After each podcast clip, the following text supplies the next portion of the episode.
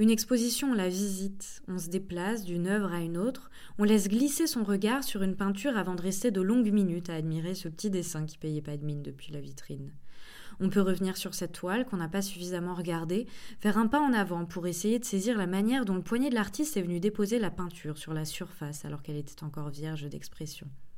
Parfois, on ressent même l'envie de les toucher, toutes ces œuvres. Et puis cette odeur, je ne sais pas si ça vous le fait à vous aussi, cette excitation qui monte juste en sentant la peinture qu'on devine à peine sèche. Je m'appelle Camille Bardin. Je suis critique d'art et avec Olivier Masmonteil, on a réfléchi à une manière d'apporter jusqu'à vous le voile effacé, sa nouvelle exposition à la galerie Thomas Bernard.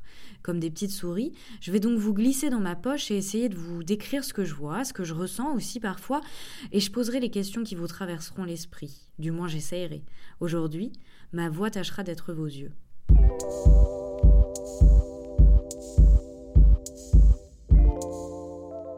En trois épisodes, chacun d'une trentaine de minutes, nous allons dresser le portrait de cette exposition.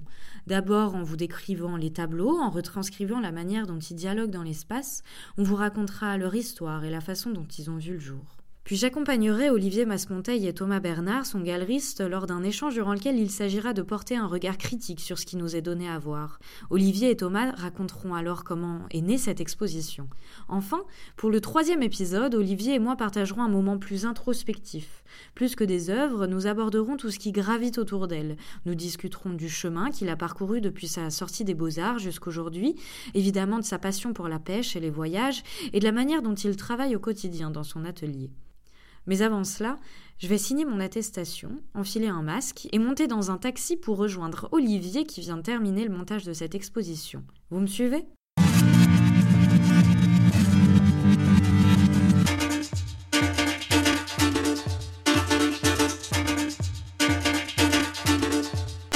Bonjour. Camille Yes, c'est ça. Bienvenue à bord. Direction euh, rue des Arcs-Busiers. C'est ça. Allez, c'est parti.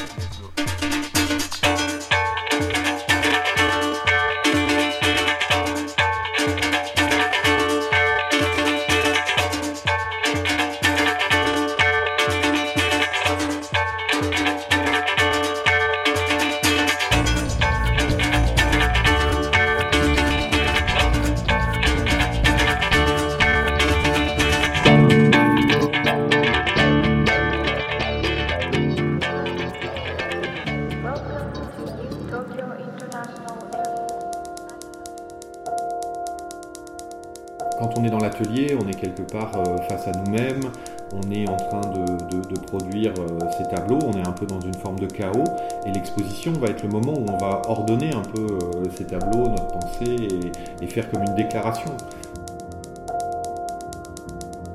Le, parfum, ça te rappelle pas un souvenir, ça te replonge dans la réalité du souvenir. Et ben la peinture, c'est un peu pareil, c'est-à-dire que quand on est dans cette recherche de couleurs, il y a un moment où je suis pas dans l'évocation du souvenir, mais je suis dans la réalité de ce souvenir-là. Et c'est ça qui me fascine.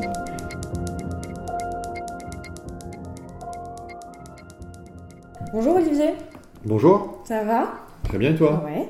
Alors euh, on est euh, avec une distance de sécurité bien sûr, mais on est dans, le, dans la galerie. Euh, déjà j'ai l'impression que vous vous êtes fait plaisir parce que qui dit exposition dématérialisée dit contrainte réduite au niveau de l'espace et donc vous avez tout bonnement doublé la surface de la galerie. Que les auditeuristes comprennent bien, vous avez fait un premier montage, vous avez pris les photos, vous avez filmé etc. Puis vous avez décroché ce montage pour rebelote en faire un second. Est-ce que tu peux nous expliquer comment elle se construit cette exposition, quelle narration en ressort? Et comment on la visite? En fait, euh, ce qui se passe, c'est qu'on vit une, période particulière euh, qui pose des contraintes à tout le monde. Et nous, la contrainte qu'on avait, c'est qu'on s'est dit euh, comment faire une exposition dans laquelle il n'y aura pas de public. Et souvent, une exposition a lieu et ensuite, après, on fait le témoignage de l'exposition. Ben là, on a décidé de procéder à l'inverse, c'est-à-dire qu'on va faire le témoignage d'une exposition. L'avantage, parce qu'il y a des avantages à cette situation, c'est que comme on va faire un témoignage, on peut faire de cette exposition une fiction. Et on a décidé d'en faire une fiction avec Thomas Bernard, en construisant cette exposition, non plus euh, comme un parcours avec une porte d'entrée, une première salle, et puis une deuxième salle pour ceux qui connaissent la galerie, mais une salle 1, une salle 2, une salle 3, une salle 4. En fait, on est infini dans les salles à partir du moment où on décroche les tableaux, on réaccroche, et on a plusieurs propositions. Et euh, toi qui es euh, un peintre qui met aussi euh, très en avant euh, tout, ce qui se passe en amont aussi de l'exposition, donc tout le travail en atelier, etc.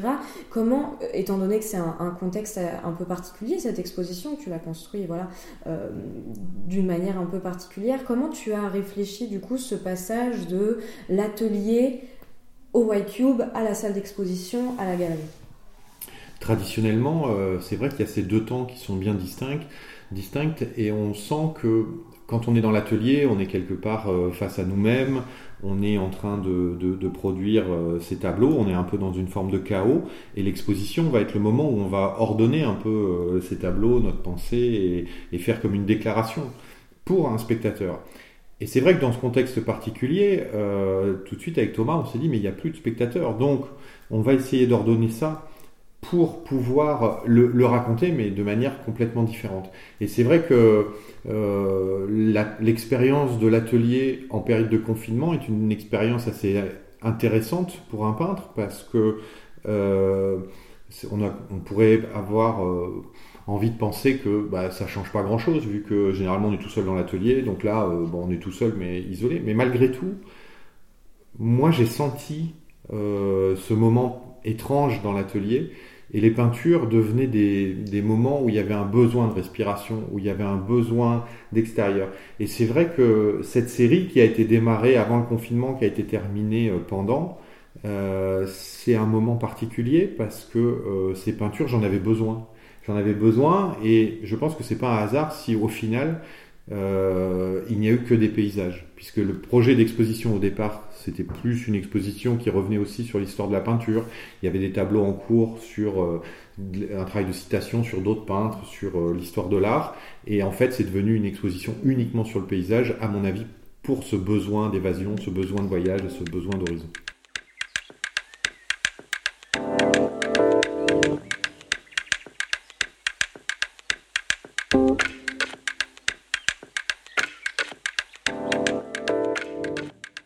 Explique bien, nous, euh, là on est du coup dans le premier accrochage. Euh, on parlera aussi un petit peu du second que, j'ai pu aussi apercevoir. Euh, en rentrant dans ce premier accrochage, il y a plusieurs choses qui me sautent aux yeux. La première, c'est évidemment ta palette de couleurs. Elle est très différente de celle que tu as l'habitude d'employer avec du rouge, du bleu. Je dirais que les couleurs que tu utilises généralement donnent une sorte d'aspect de velours à tes toiles. Là, on est sur une sorte d'effet sépia. Euh, la série s'appelle Paysages effacés. J'ai surtout l'impression que ces paysages, ils s'effacent d'une mémoire comme euh, sur une, une sorte de, de vieille photographie. C'est un peu ça. Cette série, elle est euh, assez ancienne.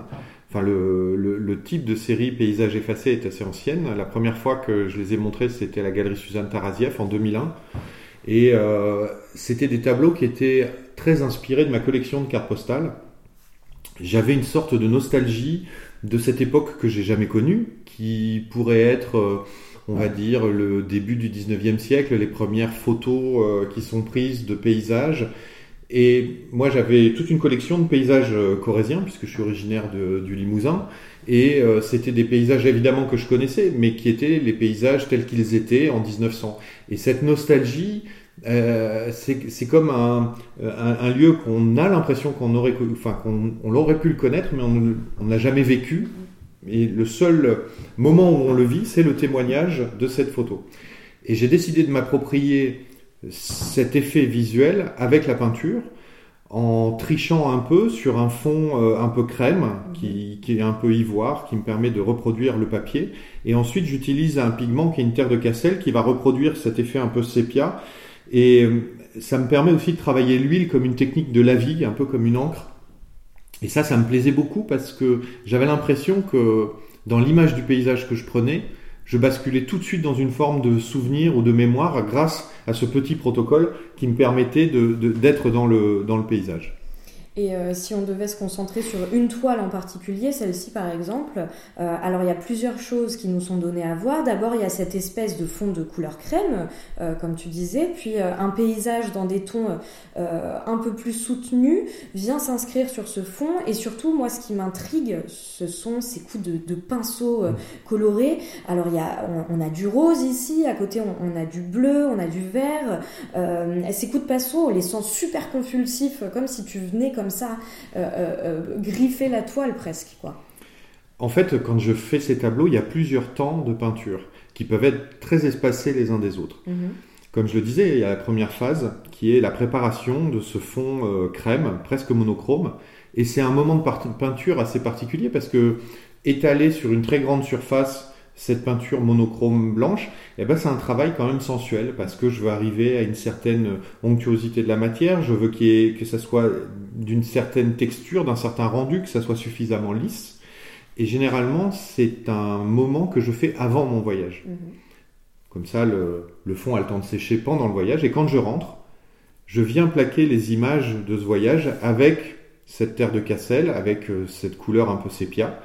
Et là, c'est une image de mon voyage que je fais. Une fois que ce- cette partie-là est terminée, je laisse le tableau se reposer pendant une semaine, un mois, deux mois. Et très souvent, ce qui se passe, c'est que euh, le souvenir d'un voyage, le souvenir d'un lieu, va remonter. Euh, souvent, on n'est pas, on n'a pas prémédité ce moment où le souvenir va remonter. Mais je sais que j'ai la possibilité de solliciter ce tableau dans mon atelier. Et il peut arriver un matin que j'arrive à l'atelier et souvent ça vient par la nostalgie. La nostalgie de, bah, là en l'occurrence c'était ce voyage à Madagascar qui était magique parce que j'ai découvert un pays que je connaissais pas, euh, des paysages que je connaissais pas, des gens que je connaissais pas. euh, il y avait, euh, il y avait plein de choses. Et puis on était peut-être en fin novembre à l'atelier et me manquait la chaleur du paysage, des choses comme ça. Et là, c'est pas sur le tableau en premier que ça se passe, c'est sur la palette. Et sur la palette, je vais commencer à chercher des teintes, des couleurs, et il va y avoir un rose comme ça qui va m'évoquer ce voyage. Peut-être c'est plus une référence abstraite. Moi, l'image que je prends le plus souvent pour essayer d'expliquer ça, c'est comme euh, c'est comment procède euh, l'odorat ou le parfum. Comment ça, peut replonger immédiatement dans la réalité d'un souvenir. C'est-à-dire que le, parfum, ça te rappelle pas un souvenir, ça te replonge dans la réalité du souvenir. Et ben la peinture, c'est un peu pareil. C'est-à-dire que quand on est dans cette recherche de couleurs, il y a un moment où je suis pas dans l'évocation du souvenir, mais je suis dans la réalité de ce souvenir-là. Et c'est ça qui me fascine.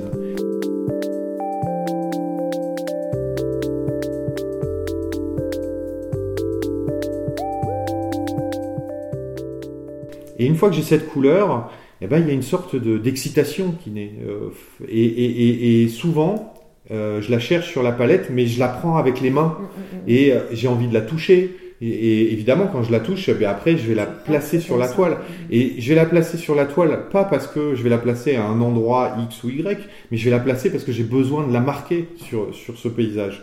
Et il y a, euh, c'est presque une petite transe qui se passe à ce moment-là parce que les couleurs s'enchaînent et c'est là où il y a un jeu de maîtrise aussi qu'il faut essayer d'avoir parce que si on se laisse emporter par cette espèce de, de, de, de, de moment un peu excitant, euh, bah, on, on recouvre complètement la toile et ça n'a pas d'intérêt. Donc il y a une forme aussi de, retenue. Euh, il y a un moment où je vais revenir. justement qui Hmm. m'intéresse, c'est que je me dis, moi qui ne suis pas peintre en l'occurrence, euh, je me dis quand est-ce que déjà j'aurais très très peur de gâcher le- la peinture évidemment, de me dire tout est beau, tout est bien fait, et là je viens avec des couleurs qui n'ont rien à voir avec ce qu'il y a. Je viens comme ça mettre de manière encore une fois compulsive et tu Mhm. parles presque de transe. Mhm. Comment tu te dis bon bah là je m'arrête ou là enfin voilà je c'est Alors il y a plusieurs choses. Souvent, euh, je travaille deux trois tableaux en même temps Ouais. pour éviter qu'il y en ait un ça, qui soit trop recouvert. que ce soit Et ton puis- ball. Exactement. Et la deuxième chose, c'est aussi un peu l'expérience. C'est-à-dire que. Moi, ça fait maintenant plus de 25 ans que je peins. Et je sais que ces moments-là, il faut pas trop se, se laisser emporter. C'est un peu euh, souvent quand on, quand on débute la peinture, on aime bien peindre le soir, on met de la musique, on, on se prend un petit coup de rouge et on a l'impression qu'on est un super peintre. Et puis le lendemain matin, généralement, on regarde le tableau, on se dit oh là là là là. On Ben voilà, exactement. Ben ça, c'est le risque euh, qui peut se passer sur cette série-là. Du coup, j'essaye de bien comprendre et de bien identifier ce moment qui monte en moi sur euh, ce, ce- ce type de, de- de travail et sur ce type de tableau. Et au-delà de la couleur, il y a le format des toiles aussi Mm. qui change de ce qu'on a l'habitude de voir dans ton travail. L'année dernière, tu montrais, euh, ici même d'ailleurs, euh, chez Thomas Bernard, tu montrais des, des paysages horizons qui étaient entre l'histoire classique euh, des ciels chez les peintres européens et l'abstraction américaine, avec ces lignes de couleurs qui marquaient l'horizon. Euh, dans cette nouvelle exposition, on passe à ce que tu appelles des horizons fermés. Euh, ce, que, ce qui se traduit dans les formats, donc, parce que ils sont, euh, c'est des formats enfin, verticaux, portraits. En fait, on a plus la sensation d'être dans des paysages intérieurs. moi, c'est la sensation que j'ai en tout cas. Pour, pour moi, la, la conception du tableau, elle se résume toujours entre l'histoire du mur et l'histoire de la fenêtre. Et il y a toujours ces deux concepts qui s'opposent. Et c'est vrai que dans la première exposition, j'étais peut-être plus dans l'idée du mur, euh, avec cette espèce de, de- de- voilà, cette horizontalité. Là, on est plus dans l'idée du portrait, on est peut-être plus dans l'idée de la fenêtre. Et euh, autant l'exposition précédente faisait plus référence à la peinture américaine, autant celle-là va peut-être faire plus référence à la peinture asiatique, Mhm. notamment euh, où on va gommer les effets de perspective, les effets de profondeur, pour aller plus vers euh, un- une sorte de paysage intérieur. Donc euh, il y a cette grande différence. Et puis ensuite, sur les tailles de format, euh, moi j'ai remarqué, mais depuis longtemps, que je classais les formats en trois catégories plus grand que moi, ma taille ou plus petit que moi. Et en fait, ces trois catégories sont la catégorie du corps pour les très grands, qui sont liés à la danse, qui sont liés euh, à, à un rapport physique Mhm, au fait, tableau. de pouvoir se mouvoir aussi, j'imagine, quand tu. Exactement. Les plus petits que moi, les plus petits que moi ont plus à faire à la, à- à la mémoire et à l'aspect intellectuel du tableau, c'est-à-dire que le corps on l'oublie un peu, mais euh, souvent on est assis, on est sur un chevalet, donc euh, c'est un moment euh, plus d'introspection. Hein. Voilà. Et puis euh, les formats, on va dire moyens, qui sont à mon échelle, qui eux vont convo- convoquer tour à tour le corps et Mhm. l'esprit. Et j'aime bien avoir ces trois tailles de formats dans chaque série pour essayer tantôt de solliciter que, enfin vraiment privilégier la partie intellectuelle du tableau, tantôt la partie corporelle du tableau, et puis de temps en temps essayer d'allier les deux. Et euh, tu, je sais que dans ta peinture, tu fais aussi énormément de références à l'histoire de l'art. Donc là, on parlait de, donc de, de l'histoire classique chez les peintres européens, de, de l'abstraction américaine. Là, qui, qui est-ce que tu parlais un petit peu de, de la peinture japonaise, mais plus globalement, tu as, fait référence euh, à quelle histoire de l'art? Alors là, il y a plusieurs euh, peintres et plusieurs histoires qui vont se télescoper. Il y a aussi l'histoire de la photographie, Mhm. parce que j'aime bien croiser les références. Dans les références que je croise, je vais solliciter tantôt la photo, tantôt la peinture. Là, c'est énormément euh, la photo qui est sollicitée. Euh, dans les peintres, c'est euh, plutôt les croquis aussi. Donc, on va retrouver les lavis de Nicolas Poussin, notamment les croquis préparatoires. C'est très présent dans cette série-là. Et évidemment, un peu de peinture asiatique. Euh, moi, je suis fan de Kushai, comme, comme beaucoup, euh, dans la manière d'aborder euh, le paysage, mais aussi d'abor- d'aborder un, un certain graphisme, Bien sûr. euh, une, une façon d'entrevoir le, le, le- le dessin et la reproduction du dessin. Donc ces choses vont se, se télescoper dans une même série. De toute façon, très souvent, j'aime bien travestir les techniques. Donc là, c'est de la peinture à l'huile, mais euh, par moment, on dirait du lavis. Euh, les, les taches de couleur peuvent laisser supposer qu'il y ait presque un print qui soit Mhm. venu dessus. Euh, on pourrait croire à une lithographie aussi par moment. Donc euh, à chaque fois que je, je- je- je visite une pratique euh, ou une technique, j'essaye de voir comment je peux l'adapter sur une autre. Et donc cette série, c'est donc la, plus récente. Tu l'as réalisée juste en rentrant de, de ton séjour à Madagascar, comme tu le disais. Euh, alors il faut savoir que tu es un grand voyageur, tu te réfugies euh, régulièrement en Nouvelle-Zélande par exemple. Par contre, jamais tu peins directement là-bas, face au paysage que tu découvres. J'ai l'impression que tu cultives un peu la nostalgie, que c'est un sentiment dans lequel tu apprécies être, ou en tout cas, j'ai l'impression que c'est un vrai moteur pour ta peinture. Oui, moi, enfin, ce qui m'étonne toujours, c'est que je pars toujours en voyage avec un carnet de croquis, une boîte d'aquarelle, et je reviens, j'ai touché à rien, généralement. Et euh, je pense que c'est parce que euh, je me laisse trop emporter euh, sur place par mon envie de paysage et l'exercice de la contemplation. L'exercice de la contemplation, je l'ai euh, de deux manières, à la fois dans le voyage et dans le fait de, se promener dans le paysage, mais surtout en tant que pêcheur à la mouche, puisque c'est une pratique euh, que, que, que, que j'ai depuis que je suis tout petit. Et euh, pour moi, elle, elle- parle d'un rapport au paysage, et dans ce rapport au paysage, j'essaye de le confronter à mon rapport de peintre.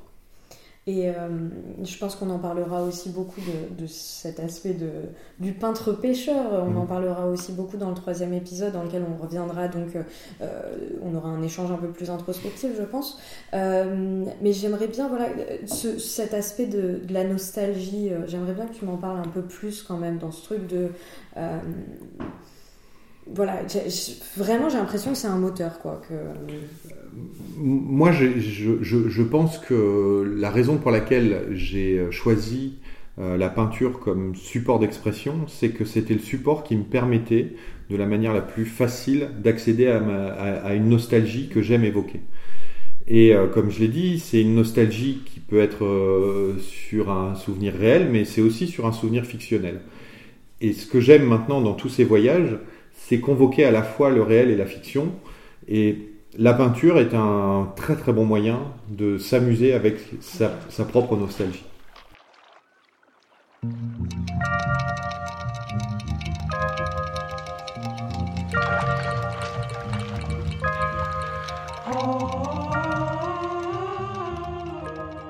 Il y a une œuvre aussi euh, dans, ce premier accrochage qui, moi, m'intéresse euh, particulièrement parce qu'elle a été faite en différents temps. Euh, on voit euh, très, très faiblement une espèce de, coque de bateau qui se dessine, puis par-dessus un arbre. Enfin, on, sent que tu es, es allé une, pr- une première fois, puis tu es revenu dessus. Comment, comment ça, s'est passé, euh, la création de cette œuvre? Ben, en fait, la magie d'une peinture à l'huile, c'est que les différentes couches sont différentes strates, les différentes strates sont différentes temporalités. Dans ce tableau particulièrement, il y a une première couche qui est le fond crème, qui va être une- un fond euh, monochrome, sur lequel vient une image plus qu'une peinture, qui va être exécutée comme un dessin, voire un lavis, comme une encre, qui vont vraiment évoquer un lieu précis dans le voyage. Et puis vient un troisième temps qui est le temps de l'évocation. Et il se trouve que quand j'ai voulu faire ce premier temps de l'évocation, moi dans les souvenirs qui m'avaient marqué à Madagascar, c'est euh, euh, un- plusieurs jours passés avec le peuple Vézo euh, sur la côte ouest de Madagascar, qui sont euh, les peuples de pêcheurs, et j'étais parti à la pêche avec eux sur leurs pirogues à voile. Les voiles sont magnifiques, on dirait des œuvres d'art contemporain. C'est, des bouts de sacs euh, de, de légumes qui sont avec des bouts de t-shirt, avec des bouts de... La voile, elle est déjà en elle-même, c'est, c'est magnifique. Les cordages sont incroyables, la coque du bateau est incroyable, et je voulais le peindre.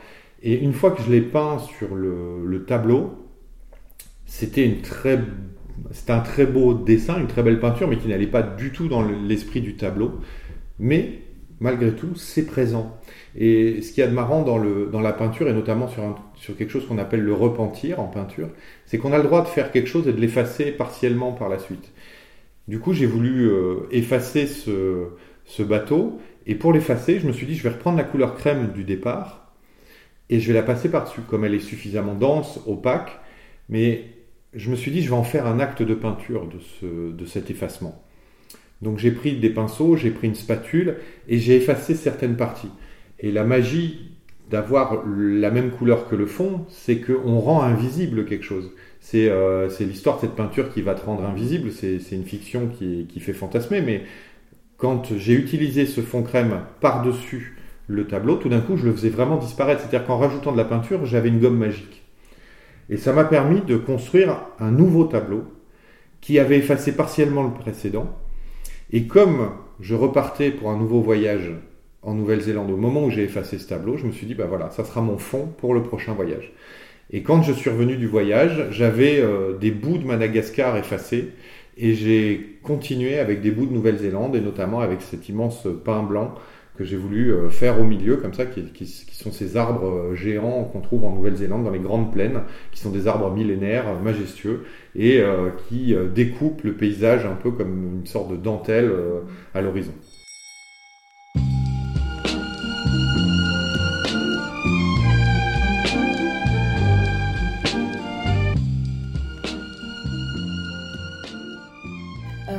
On va glisser un peu vers la seconde partie de ton exposition. Euh, là, on retrouve euh, les couleurs qui sont les tiennes, en tout cas que, que moi je connaissais euh, davantage. Et on parlait des formats tout à l'heure. Alors là, c'est encore plus flagrant. Nous qui avions l'habitude de devoir travailler des, formats immenses que tu travailles soit au sol, soit à l'aide d'une échelle aussi, euh, bah là, rien à voir. Tu es sur des tout petits paysages qui sont évidemment beaucoup moins immersifs que dans tes, tes séries précédentes. Est-ce que, je me suis presque dit, est-ce que la petitesse va, va l'amener vers une sorte de, disparition? Tu vois que c'est un truc qui s'effacerait comme ça avec le temps. Euh, Je ne sais pas si c'est un, jeu sur la disparition. Par contre, ce qu'il y a de sûr, c'est que le, petit format induit une réflexion sur euh, le sujet. On se plonge dans euh, un univers qui est beaucoup plus intellectuel. Quand on compose son, son tableau, la taille va évoquer aussi le portrait, beaucoup plus. On est euh, dans des peintures, euh, si, si je devais les situer dans l'histoire de l'art, à la fois temporellement et géographiquement, on serait euh, dans la peinture hollandaise euh, du 16e, 17e.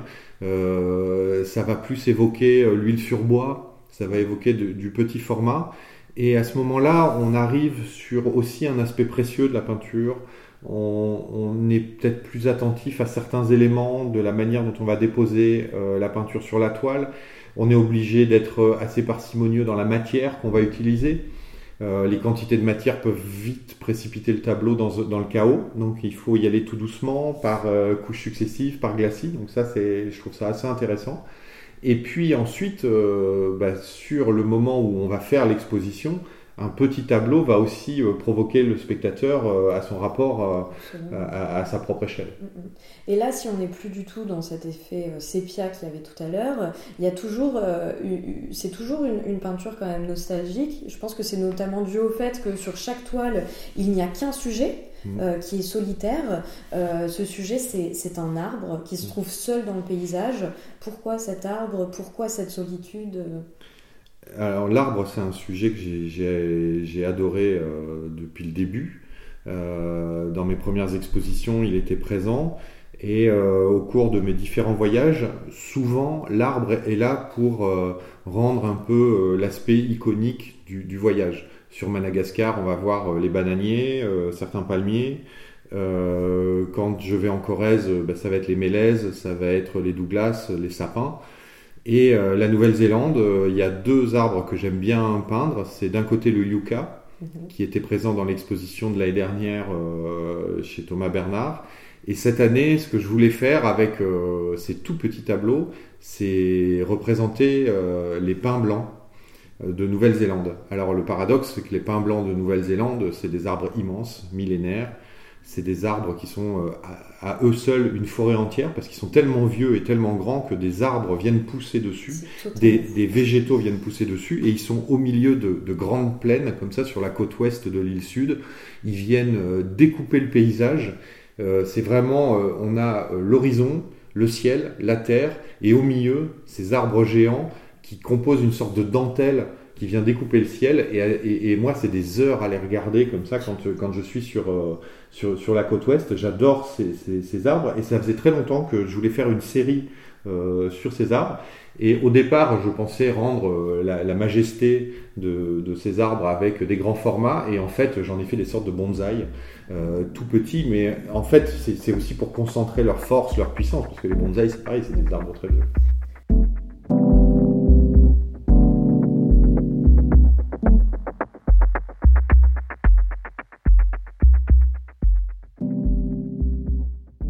Dans cette deuxième euh, série aussi, de- dans ce, ce deuxième euh, Deuxième salle. C'est ça, exactement. Euh, Il y a une, une œuvre, moi, qui, me, qui, qui accroche mon regard tout de suite, qui est un peu en dehors des autres, dans le sens où ce n'est pas au même endroit, enfin, ce n'est pas en Nouvelle-Zélande, c'est euh, en Finlande, si j'ai pas de bêtises. C'est ça. Et euh, on y voit une aurore boréale. Est-ce que tu peux nous expliquer un peu l'histoire de ce tableau? Alors dans cette série, j'ai triché un peu parce que sur les Mhm. six tableaux euh, où il y a des white pine, j'ai glissé un faux white pine qui est euh, euh, le souvenir d'un Voilà, mais en fait, moi, ce que j'aime bien, c'est- c'est c'est jouer aussi sur la permanence du souvenir. Et quelque part, nos voyages, on, on- la mémoire ne procède pas de façon aussi sélective que nos boîtes de diapos. C'est-à-dire que nous, on va ranger nos boîtes de diapos en disant, voilà, ça c'est mon voyage à Madagascar, ça c'est mon voyage en Finlande, ça c'est mon voyage en Nouvelle-Zélande. Mais le souvenir, lui, il fait pas comme ça. Oui, Le souvenir, chevauché, Voilà, les choses se, Mhm. se- se chevauchent, les choses euh, sont euh, poreuses entre elles. Et euh, dans cette série, j'ai glissé ce, ce souvenir de l'aurore boréale que j'ai eu la chance de voir euh, au mois de janvier. J'étais parti en Finlande avec vraiment pour objectif de voir cette aurore boréale. Et euh, la météo était pas avec moi. Euh, il se trouve que la plus belle aurore boréale qu'ils aient vue de l'année, euh, c'était la veille de mon arrivée. Donc là, tu te dis, pas de chance. Et j'ai voulu insister le dernier jour parce qu'il y avait quand même un temps un peu clair. Et puis j'avais téléchargé une application qui me disait les probabilités que j'avais de voir une aurore boréale à l'endroit où j'étais. Donc c'était assez le amusant. chasseur après le pêcheur, euh, Voilà. le chasseur d'aurore boréale. Et un des, euh, une des personnes que j'avais rencontrées là-bas m'avait dit euh, Je te donne un truc pour aller repérer les aurores boréales, c'est qu'il faut que tu utilises ton appareil photo ou ton téléphone parce que tu la verras d'abord sur le téléphone avant de la voir en vrai. Parce que la lentille de l'appareil est plus sensible que l'œil euh, nu. Et donc euh, je me suis euh, allongé dans la neige avec l'appareil photo comme ça devant moi et il m'avait dit faut que tu regardes au nord là c'est par là qu'elle va arriver. Et euh, elle apparaît à un moment tu, tu vas voir l'horizon qui va vibrer. Et, et là c'est peut-être une aurore boréale qui est en train de naître. Et donc j'étais comme ça en train de regarder. Puis tout d'un coup dans, dans l'écran j'ai commencé à voir euh, cette forme verte comme ça qui, qui naissait. Donc euh, j'avais ma compagne qui elle était rentrée donc je l'appelle tout de suite je lui dis viens viens il y en a vite il y en a une et euh, elle regarde sur la photo que je lui envoie elle me dit ah non s'il y a que ça moi je... De de moi. Voilà, et puis dix minutes plus tard, euh, je l'ai vu monter, j'ai renvoyé la photo. Donc là, euh, Emeline est venue me rejoindre et euh, on a vu cette aurore boréale euh, naître. Et pour moi, c'était important, je voulais la voir en vrai parce que j'avais voulu peindre de, plein de fois des aurores boréales. Il suffit de faire Google aurore boréale et j'en aurais eu plein. Mais ce que je veux faire dans ma peinture, c'est retraduire cette expérience que j'ai eue. Et c'est en ça que la peinture est différente peut-être de, de, de l'idée d'une image. C'est que euh, l'image ne me satisfait pas. Euh, quand euh, j'ai débuté en peinture, mes premiers tableaux, j'allais beaucoup piocher dans des livres, euh, dans National Geographic, et je faisais mes paysages un peu comme on faisait ces paysages d'atelier au XVIIe, c'est-à-dire que tout était fictif, on fabriquait, on avait, j'avais des, des, des marque-pages où j'avais des ciels, où j'avais des, des, des arbres, des choses comme ça. Et puis une fois que j'ai commencé mes, mes voyages, et notamment mon premier tour du monde, je n'arrivais plus à peindre euh, des choses que je n'avais pas vécues. Et donc, ça faisait très longtemps que je voulais peindre une aurore boréale, et là, j'ai eu la chance d'en voir une. Et ce qui m'a permis de, de, de, de commencer ces premiers tableaux avec cette lumière particulière, parce que c'est, il y a quelque chose quand même de magique euh, dans, dans cette expérience. Et il y a ces arbres, mais il y a toujours ces fonds aussi euh, qui, qui sont très caractéristiques. C'est des, des fonds qui sont jamais. euh, écouté une interview justement où tu parlais d'une tempête, mais que tu n'avais pas peint. Parce que c'était pas une tempête, c'était juste avant ou juste après. Et ça, on le retrouve très fréquemment dans ton travail. Tu vas jamais peindre, peindre le moment précis. Tu vas Mm. peindre juste avant ou juste après, euh, à l'aube presque. Et euh, que- enfin voilà, comme, comme si c'était à l'aube de quelque chose. Euh, euh, ça se relie aussi avec cet aspect un peu nostalgique, sans, sans nous employer tout de suite les grands mots, mais j'ai l'impression qu'il y a un truc un peu proustien, tu vois. Mhm. Oui, même euh, je remonterai un peu plus loin. Euh, souvent, on, disait que les, les- peintres français, euh, plutôt que de peindre un miracle, préféraient peindre son annonciation. Et je pense qu'en ça, moi, je suis assez héritier de cette tradition. C'est que j'ai toujours aimé les moments transitoires. Et euh, plutôt que de peindre euh, la tempête, euh, les Allemands ils peignent le Sturm, voilà, le- les, les tourments de l'âme. Eh ben nous, on va plutôt vouloir peindre ce qui s'est passé avant ou ce qui se passera après. Et euh, sur ces paysages, euh, j'ai toujours voulu mélanger l'aube et le crépuscule. C'est aussi une manière de parler de la temporalité du tableau, parce que nous, les peintres, on est contraints par les deux dimensions. C'est-à-dire que si on veut induire le temps, il va falloir qu'on trouve des astuces, à l'inverse du musicien, de l'écrivain ou du cinéaste qui peut inscrire son récit avec un début, un milieu, une fin. Nous, on va être obligés, euh, dans les deux dimensions qui nous sont imparties, de trouver des astuces pour dire euh, il y a une temporalité, et comme ces arbres qui ont mille ans, je voulais essayer de les situer dans une temporalité longue, j'ai essayé de peindre à la fois des ciels qui peuvent être des ciels de tempête, mais on n'arrive pas à savoir si c'est le matin, si c'est le soir, si c'est l'après-midi, et il y a une sorte de lumière comme ça, presque éternelle euh, et intemporelle euh, dans, dans- dans les tableaux. Ben, merci, Olivier. Ben, merci à toi.